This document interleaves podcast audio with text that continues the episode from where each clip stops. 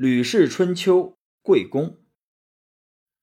过去圣王治理天下，一定把公正无私放在首位。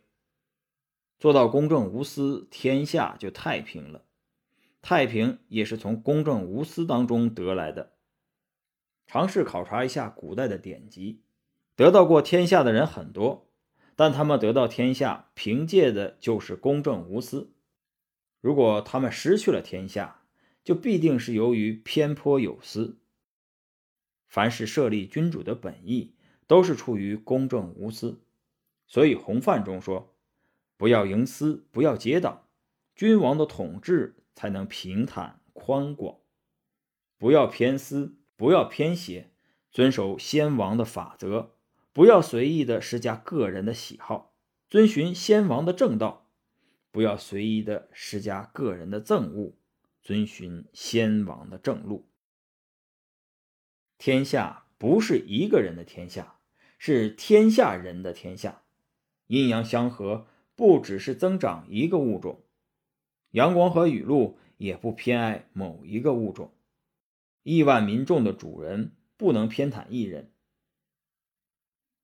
伯禽是周公之子，周成王封他到鲁国去做国君。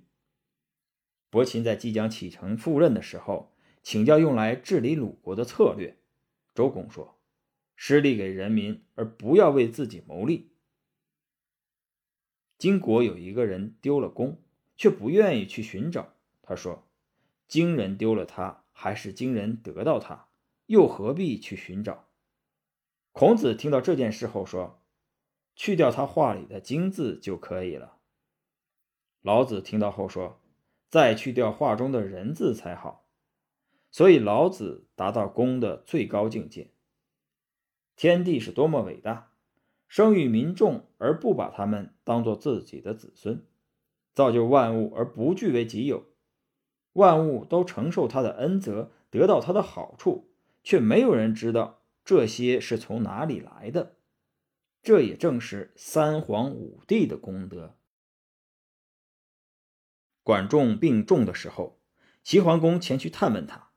说道：“仲父，您的病很重，如果一旦病情危急，发生不忍言之事，我想把国家托付给谁好呢？”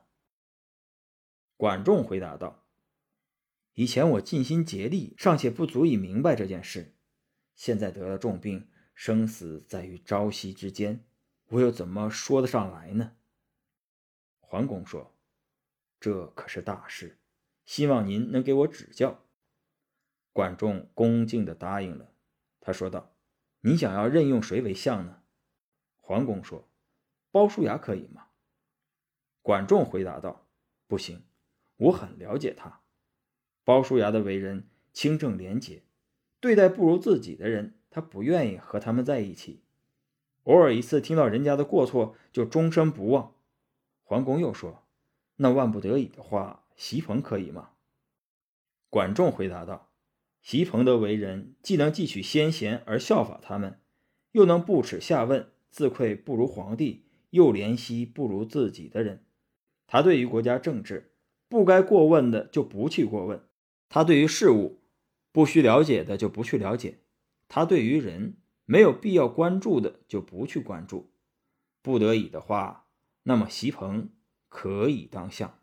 相是一个很大的官职。处于高官位置上的人，不应该在小处苛求，不应该为小事用智慧。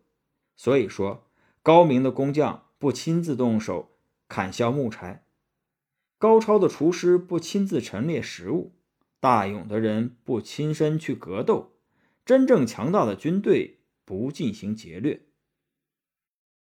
齐桓公施行公正，抛却个人恩怨，任用管仲。成为了五霸之首。后来，徇私舞弊，任用自己喜欢的人，重用树雕，而致使死后国家大乱，自己的尸体不得入殓安葬，尸虫爬出室外。